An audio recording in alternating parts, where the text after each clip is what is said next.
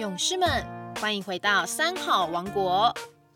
有个故事，我想说给你听。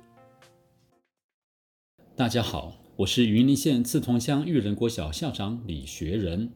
大家好，我是东仁国中一年级的学生李东腾。有个故事，我想说给你听。今天要为大家分享的这个故事叫做《星星月亮偷不去》。有一位禅师连夜赶路，要到远处去传教。那么在这天晚上，在路上呢，他遇到的一个人很好意的对他说：“师傅，这么晚了，到我家里去住一宿，明天再走吧。”禅师心想，天也黑了，既然这个人这么好意的邀请，就答应他吧。于是就跟着这个人到他的家里面去。没想到，禅师才刚入睡不久。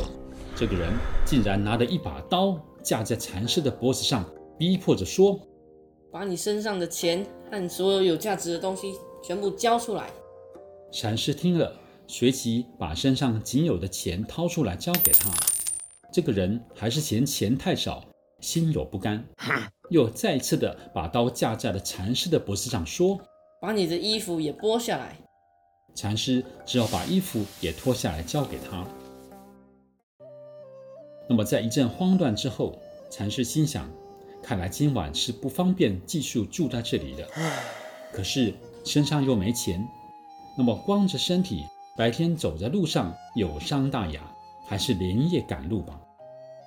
在临行前，只穿着单薄内衣的禅师站在门外大喊：“啊，还有这么多好东西呀！”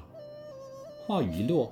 屋里的人火速赶出来，身手矫健的又再一次的把刀架在了禅师的脖子上，说：“你说你还有什么宝贵的东西藏在身上？给我拿出来。”禅师微笑着说：“这种宝贵的东西，就是告诉你，你也拿不去的啊！拿来，拿来，给我拿出来。”禅师不慌不忙，指着天上的星星和月亮说：“你看。”行星在向我们眨眼，明亮皎洁的月亮正对着我们微笑。这么宝贵的东西，你抢得去吗？